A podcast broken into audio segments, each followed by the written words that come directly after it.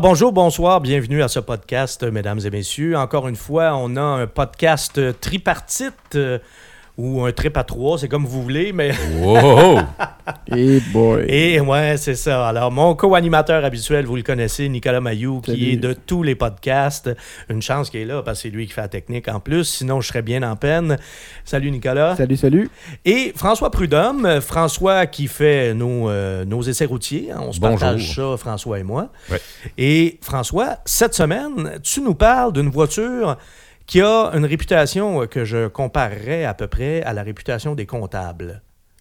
La Toyota Corolla. Oui. Bon, je vais me coucher, gars. Vous voyez, hein? Vous voyez? Ah, mais ça s'améliore avec l'âge, Ça la Toyota Corolla. s'améliore beaucoup. Elle a beaucoup de gueule, surtout maintenant. Ben, beaucoup de gueule. là, Ben, là, ben, plus qu'avant, quand même. Tu te là. laisses porter par l'enthousiasme un peu, là, mais plus qu'avant, oui. Oui. Ah, indiscutablement, mais là, en même temps, c'était pas bien dur à battre. hein. La Voilà. barre était pas très haute, Voilà. là. Mais bon, c'est important de dire que le modèle actuel, le modèle de 11e génération, c'est un modèle là, qui a été euh, entièrement renouvelé il y a quatre ans. Et c'est effectivement une nette amélioration par rapport aux générations précédentes. Donc, euh, Toyota Corolla, c'est toujours important de mettre en contexte pour les gens qui nous écoutent. C'est quoi une Toyota Corolla? Ça se compare à quoi? La Toyota Corolla, c'est une berline compacte. Donc, format compact, ça veut dire que c'est une concurrente des Honda Civic, des Hyundai Elantra, de la Ford Focus, de la Chevrolet Cruze, de... Étudié la Civic, oui, je pense, la première, j'ai dit. À Mazda 3, bon, alors ça vous donne quand même le portrait. Puis, c'est quand même un véhicule emblématique de cette catégorie-là, parce que dans tous les véhicules que je viens de nommer, c'est la plus ancienne. La Corolla, on en est déjà à la 11e génération. C'est tellement de voitures anciennes que les premières générations étaient des propulsions, étaient, Oh. même pas des tractions. hein. Quand on était jeunes, toi et moi, François, là. Euh, Hey, ça fait longtemps, ça. oh, oui, oui, Ah, oui. vous avez déjà été jeune? On a déjà été jeunes, c'est la preuve. On et l'oublie. on a, on a connu les, les Corolla qui avaient même des versions un petit peu plus sport, puis avec des GTS. propulsions. Ben oui, écoute, il y en a qui se battaient pour en avoir rallye ça, là. avec ça, là. Oui, entre autres, entre autres. Alors, il y a déjà eu des Corolla le fun, hein? c'est important de le préciser. il y a déjà eu des Corolla qui ont eu un petit peu de gueule aussi. Mais bon, la Corolla, c'est- c'est un- une voiture qui existe là, exactement depuis 1966. Et moi, je vais ajouter un petit volet personnel, si vous me le permettez. C'est une voiture que je connais vraiment très, très bien parce que dans ma famille, j'avais un Ah. oncle qui était concessionnaire Toyota. Alors, moi, j'ai vu des Corolla pratiquement depuis que ça existe. Je suis venu au monde en 64, en 64, et mon oncle a eu sa concession Toyota, si ma mémoire est bonne, à la fin des années 60. Alors, j'ai vu à peu près toutes les générations de Corolla. Je me suis assis dedans, je me suis promené dedans. Puis bon, j'ai commencé à en conduire, euh, dans ma vingtaine. Avant même que je sois chroniqueur automobile, j'avais déjà conduit des, euh, des Corolla. Bref, c'est une voiture que je connais très, très bien. En plus, ben, quand on a un oncle qui vend des Toyota, ben, c'est sûr que dans ta famille, à peu près tout le monde achète des Toyota. Alors nous, quand on avait des réunions de famille, euh, des lagus, tu avais l'impression que c'était un party de propriétaires de Toyota. Il y avait à peu près juste ça dans le cours. Là, de tous les modèles, toutes les grosseurs, mais bref, euh, des Corolla, là, j'en ai vu une et une autre, là, mes oncles, mes tantes, etc., etc. Bref, voiture que je connais très, très bien. Et été assez proche de cette voiture-là pour savoir aussi que la réputation de fiabilité n'a vraiment rien d'usurpé. hein. C'est vraiment pas tuable. Oui, c'est ça. C'est des voitures qui, qui- qui durent plus longtemps que les compétiteurs. ultra archi fiable. Et j'ai vu, moi, des propriétaires de Toyota Corolla qui ne les entretenaient pas du tout, comme zéro. Les changements d'huile, là, c'était une, option- une notion abstraite pour eux autres. Là. Et ils ont réussi quand même à faire euh, tu sais, là, 150, 200 000 km avec ces voitures-là. C'est un peu surréaliste. Là comment c'est des voitures euh, solides, durables et fiables. C'est vraiment c'est une réputation qui, qui ne repose pas sur... euh, C'est pas- de l'air. c'est pas de la légende, là, ou c'est pas une vieille réputation non plus. Ils sont encore comme ça. On en, on en voit encore des, des Corolla qui ont 20 ans et plus Qui roule. roulés sur nos routes. Mais c'est un des éléments de la décision d'achat. Si la fiabilité est importante, Ben oui. est un critère important pour nous. Il faut qu'elle soit au, euh, au top de la liste. un- là. Une voiture, si on désire garder une voiture longtemps, Oui, tout à fait. il faut se diriger vers ce type de véhicule. Tout à fait. Qui, qui a fait ses preuves à ce niveau-là. Oui, et qui les fait encore, qui Ouais, continue de les faire. Ça reste encore la référence en fiabilité dans, dans cette catégorie-là. là. Bon, on a parlé de, de l'extérieur un peu, euh, dernière refonte, la 11e C'est génération. ça. C'est bon, moi, mieux. ce qu'on peut dire, c'est que c'est une voiture qui a des lignes un petit peu plus agressives qu'avant. Euh, on voit surtout à l'avant, hein, surtout à l'avant, un avant un peu plus détaillé, un peu plus euh, prononcé avec des accents de carrosserie.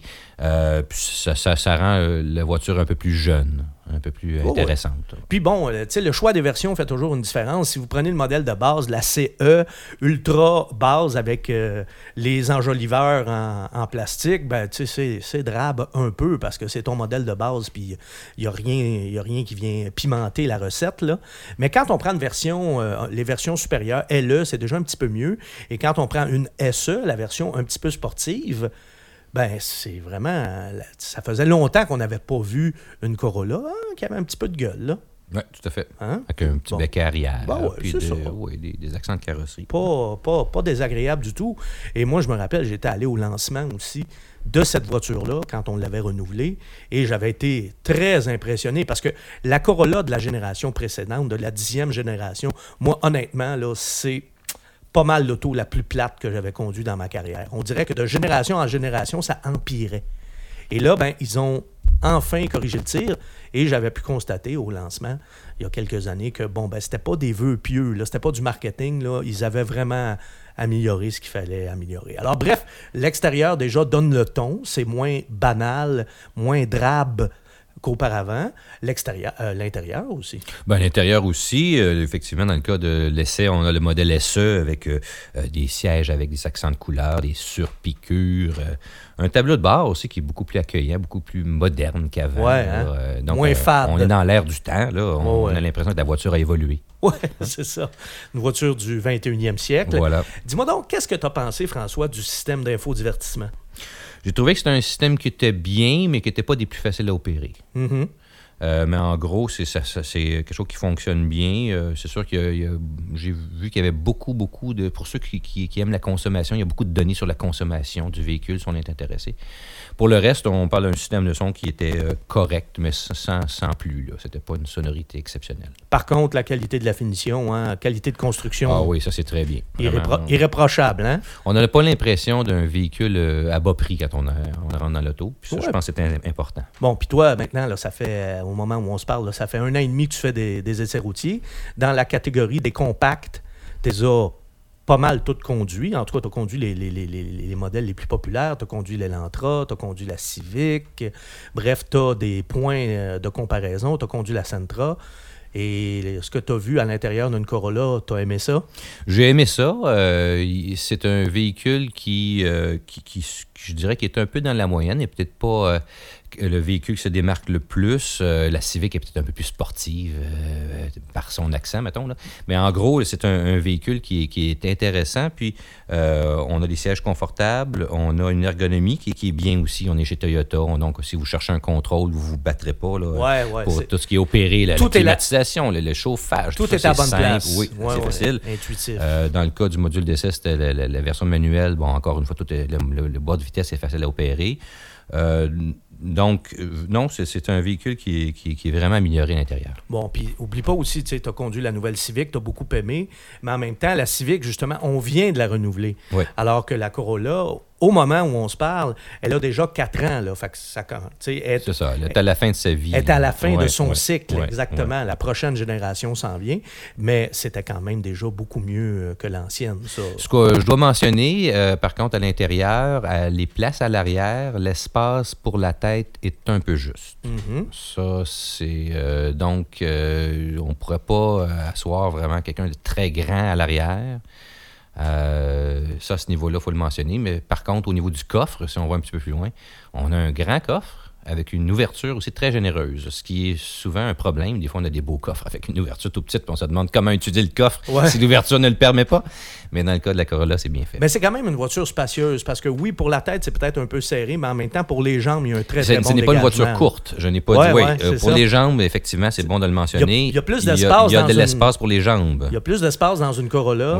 Qu'il y en a à l'arrière de certaines petites voitures de luxe. Là, Oui, ça, à ce là. niveau-là. là. À part la tête à l'arrière, je trouve que les volumes sont bons. Là. Oh, oui, quand même. Et euh, côté mécanique, ben écoute, euh, on, est, euh, on est en terrain connu. Hein, le moteur 4 cylindres. euh, De 1,8 1,8 litres. litres. Alors, c'est un moteur qui développe euh, 132 chevaux mhm. et qui offre euh, 128 livres-pieds de couple. Euh, c'est un moteur qui fait, bien le travail. Euh, au niveau de la boîte manuelle, j'ai trouvé que ça s'opérait bien. Euh, ce que j'ai moins aimé, c'est l'embrayage, la pédale d'embrayage qui mord très haut. Ça, c'est un peu désagréable là, euh, à ce niveau-là. Mais sinon, dans l'ensemble, ça se conduit bien. Ben, puis on a des, ce qu'il faut on- dire On n'a pas l'impression que c'est lent. Ce qu'il faut dire de toute façon, c'est que les Corolla manuels, ça risque d'être une fraction minime des ventes. C'est le début de la fin. Oui, oui, parce que les gens, surtout dans cette catégorie de voitures-là, les gens achètent une voiture à boîte automatique. Et là, c'est important de le préciser, pour la première fois de son histoire, la Corolla a une boîte automatique, mais à variation continue, une CVT. Et vous savez, vous connaissez tous mon aversion Ah, Philippe aime tellement les CVT. pour ce, ce type de boîte. Mais c'est correct, parce que bon, toi, t'aimes ça. Alors, il y en a un pour ramener l'autre, comme on dit. Là. Mais je dois confesser que dans les boîtes CVT, ça, c'est une des bonnes que je connais, par exemple. Voilà. Toyo- Toyota a fait de l'excellent travail là-dessus. Et une CVT, moi, dans une petite cylindrée, dans une petite voiture, à la rigueur, j'ai pas trop de misère avec ça non plus. Je trouve que ça, quand même, ça raison sa raison d'être. Il y a une pertinence à ça. Et dans la Corolla, ben, ça fait très, très bien le travail parce que c'est une, de celles qui consomme le moins dans cette catégorie-là. Puis la Corolla, ben, une de ses forces, c'est que ça a toujours été un moteur très souple, très silencieux, vraiment un, un beau petit moteur. Un des meilleurs 4 cylindres de l'industrie automobile, rien de moins. Puis là, avec une CVT, moi, j'étais un peu craintif. Je me dis, ça va être un petit peu plus bruyant, un petit peu plus poussif? C'est franchement C'est ça, là, c'est- réussi. ouais. Vraiment. Parce qu'avec la, minu- avec la manuelle, on a le désir d'avoir un peu plus de puissance. Oui, Honnêtement, oui, oui, hein, euh, on le sent, on aurait, aimerait avoir quelques chevaux de plus. Donc, c'est quand même à considérer. Là. Je pense que la CVT est un choix plus, plus logique à ce niveau-là, plus, qui est plus vif. là. Côté consommation, d'ailleurs, François, avec la, la Corolla manuelle, euh, ça t'a donné euh, quand même des, des très, bons, euh, très bons résultats. Alors, la Corolla manuelle, on parle d'un essai qui combine la route et la ville, donc un, un- un essai qui est relativement équilibré. Il faut noter que la consommation euh, rapportée par l'ordinateur de bord et, pendant l'essai était de 8,3 litres. Euh, cependant, hein, la consommation observée euh, était un petit peu plus décevante, euh, à 9,4 litres au 100.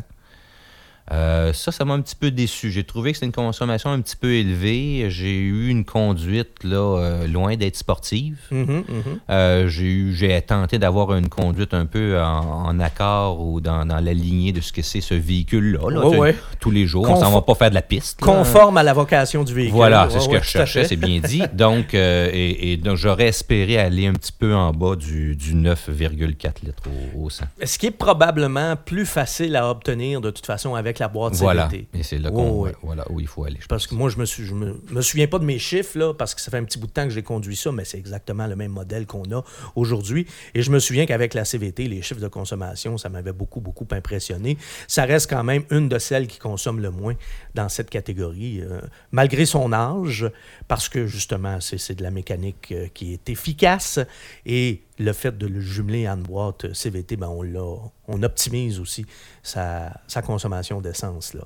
Côté comportement, ben, il n'y a, a pas de révolution là non plus, Ben, je- mais c'est agréable. Oui, mais je, je dois euh, avouer que j'ai trouvé que la tenue de route est plus pointue qu'avant. hein. C'est une- Oh oui, plus, oh oui. c'est plus tout à fait. On, on parle d'une voiture un petit peu plus nerveuse en termes non, de, de- de réponse On au va, volant. dire, on va là. se dire les vraies affaires, François. C'était plate rare. Ben avant, oui, là. c'est C'était ça. c'était épouvantable. Tandis que là, euh, c'est intéressant, ça réagit rapidement. euh, donc, c'est un nouvel, nouvel aspect là, qui, qui rend ça le plus dynamique. Oh oui, parce que quand j'essayais une Corolla avant, là, surtout les, les- je te dirais les, les deux ou trois générations qui ont précédé la génération actuelle, donc les 8, 9 et 10e génération, là, et c'était une punition pour moi. là, non, mais littéralement, d'avoir une Corolla, là, une semaine de temps, c'est- oh, non, non, C'est long.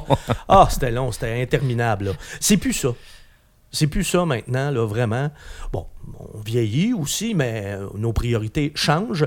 Mais même à ça, une voiture euh, plate, j'aime pas ça. Oh, plus, oui, c'est ça. plus qu'avant, là. Et euh, on n'est plus là. C'est important de le dire, on n'est plus là. Puis en même temps, mais tu sais, comme je disais à Nicolas tantôt, avant qu'on qu'on commence l'enregistrement, c'est difficile de reprocher aussi à la Corolla d'avoir une personnalité peut-être un peu effacée. Parce qu'en même temps, c'est l'employé modèle. Qui rentre C'est ça, je pense que c'est le rôle qu'elle a pris, hein, Oui. euh, qu'elle a bien assumé. euh, Tu sais, qui rentre au, au bureau à tous les matins, toujours à l'heure, euh, fiable, bonne attitude, t'as jamais de pro- jamais de congé de maladie, bref, c'est- une voiture ultra, c'est ça, fiable, qui n'amène jamais de mauvaises surprises. Puis, tu sais, nous autres, là, on fait des podcasts, là, pourquoi? Parce qu'on aime les autos, hein? on est des- des- des- des enthousiastes, des passionnés. Mais on est en même temps un minime pourcentage des acheteurs d'automobiles. Pour 95% des gens, là, acheter une auto, c'est aller au point A, au point B, C'est un outil pour se déplacer. avec Euh, le maximum de confort possible pour le prix qu'on est capable de payer, avec une consommation raisonnable, puis on veut pas de problème. Puis de ce côté-là, la Corolla a toujours fait le travail. Puis là, ben, ce qui est merveilleux, c'est qu'aujourd'hui, elle le fait en étant, en plus, une voiture moins plate, moins ennuyante à regarder et à conduire. Ah, ben, bravo. C'est tout ce qui manquait. Puis, ben, comme on est dû éventuellement pour un changement de génération aussi, dans le cas de la Corolla, d'ici un an ou deux, ben, ça va être intéressant de voir si la, la progression, les améliorations vont continuer de ce Tout côté-là. C'est prometteur, en tout cas. Parce que là, il y a enfin eu un revirement. Là. Parce que là, de génération en génération, c'était de plus en plus plate. Là, on a inversé. Là. Un peu de dynamisme et de, jeunesse. Oui, tout à fait. Mais sinon, hein, ça reste, comme on dit en langage financier, là, ça reste un blue chip. là. Une valeur, la valeur sûre d'entre les valeurs sûres. Là, tu tu peux pas te tromper quand tu achètes une Corolla. Et c'est toujours le cas. François? Alors, tout à fait d'accord. Et, euh, et combien ça coûte de ne pas se tromper? Oh, la, que- la question finale, la, la plus importante, Alors, le prix de base, Corolla, 18 804 Et maintenant, nous avons essayé euh, le modèle SE euh, avec une transmission manuelle. Et là, ça, ça monte à 23 019 modèle SE qui est une version un peu plus Un peu sportive plus équipée, oui. et un peu plus équipée. Voilà. C'est ça, c'est ça, c'est important de le dire aussi. Là, 23 000, bon, ça reste quand Des même prix euh, raisonnables. Raisonnable, tout à fait. Ben, merci beaucoup, François. Merci, Nicolas, d'avoir été là.